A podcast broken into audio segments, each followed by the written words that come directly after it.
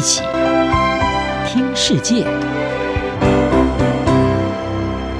欢迎来到一起听世界，请听一下中央广播电台的国际专题报道。今天要和您谈的是，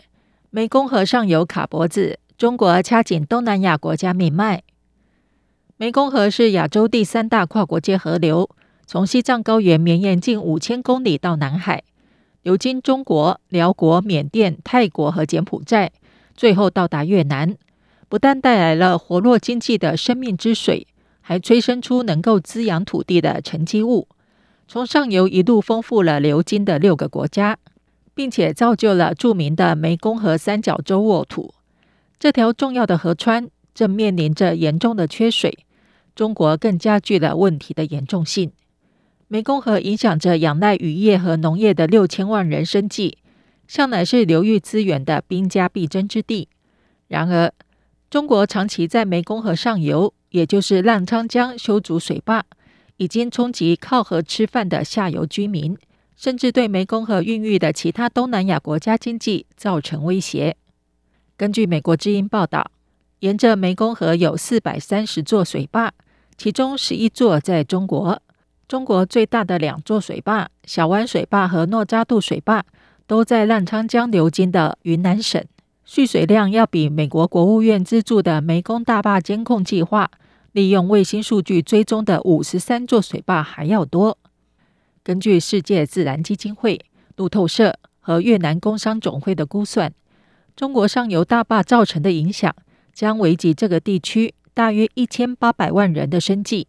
以及攸关亚洲两亿人口主食来源的每年一百零五亿美元稻米市场，在越南的湄公河三角洲，光是过去五年，水稻种植面积就减少了百分之五，许多农民被迫改以海水养虾来谋生。由于前景具有不确定性，从二零零九年起，一度非常繁荣的湄公河三角洲，已经成为越南最大的人口外流区。这是因为被中国上游水坝卡住脖子的，不只是下游国家的水量，还包括重要的沉积物。路透社指出，湄公河过去每年携带大约一点四三亿吨的沉积物流经湄公河三角洲，相当于四百三十座的纽约帝国大厦，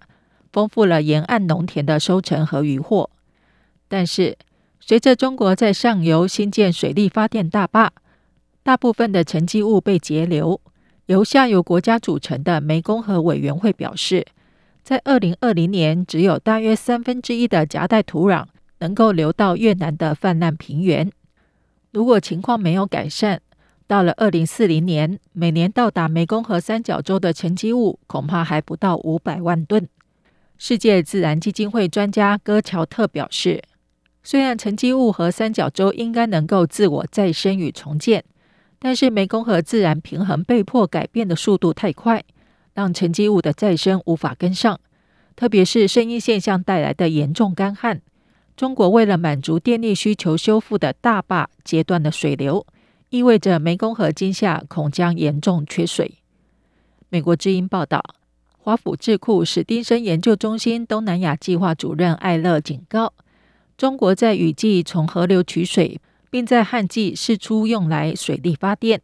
加剧了目前正在发生的干旱。这将直接造成下游东南亚国家的粮食不安，并间接影响他们的经济。